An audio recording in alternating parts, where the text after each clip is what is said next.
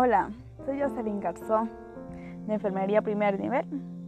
Hoy vamos a hablar sobre la comunicación oral, las barreras que pueden generar, los sentimientos que advierten el mal uso de la palabra hacia el amor prójimo. Como ya sabemos, en nuestro diario vivir nos comunicamos de una u otra forma, un lenguaje oral, y pensamos cómo los niños con autismo se comunican ellos se comunican de otra forma. Ellos pueden comunicarse mediante dibujos, música o tocando algún instrumento. En la barrera de comunicación, por lo general, sus aspectos eh, psicológicos son los principales que se damos cuenta, con sus actitudes, sus perfecciones, sus estados de ánimos. En la comunicación, las personas que intervienen en la comunicación proceden de una forma negativa, a la misma que nosotros consideramos que las personas están relacionadas por, por otro estado de, de nuestras palabras a la hora de hablar. ¿A qué me quiero decir esto? Que uno nunca sabe cómo está el estado de ánimo de la persona, del receptor que nos está escuchando. Otras de las barreras de comunicación es la temática, que podemos seguir. Eh, el significado dice que el emisor podemos mirar y a veces nos comunicamos y a veces es confuso. A veces la información no llega.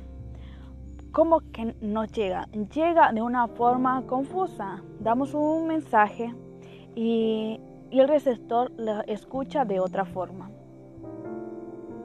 En otro de las barreras de comunicación física, donde lleva a cabo el proceso de comunicación, puede afectar a la comunidad. Puede ser un ruido que se esté dando, no deja escuchar la comunicación y sus imperfecciones. ¿Cómo puedo decir que la comunicación no llega bien?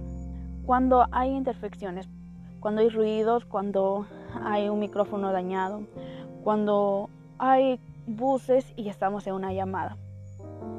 Y el estado de ánimo de las personas conlleva esto. A veces damos vales entendidos por no llevar un buen mensaje. Y hacia el amor hacia nuestro prójimo.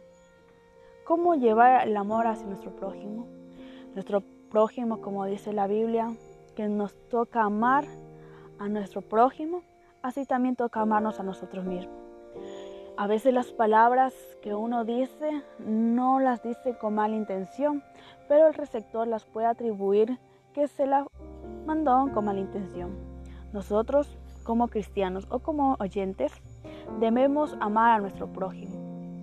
¿Cómo podemos decir a nuestro receptor sin que él se moleste de una forma u otra?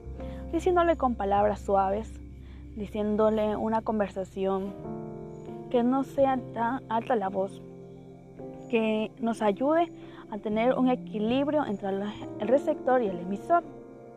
Otra de las formas que eh, no nos conlleva hacia el amor a nuestro prójimo es que nosotros toca comunicarnos de una forma pacífica, sin alzar la voz, sin eh, insultar o decir groserías hacia nuestro emisor.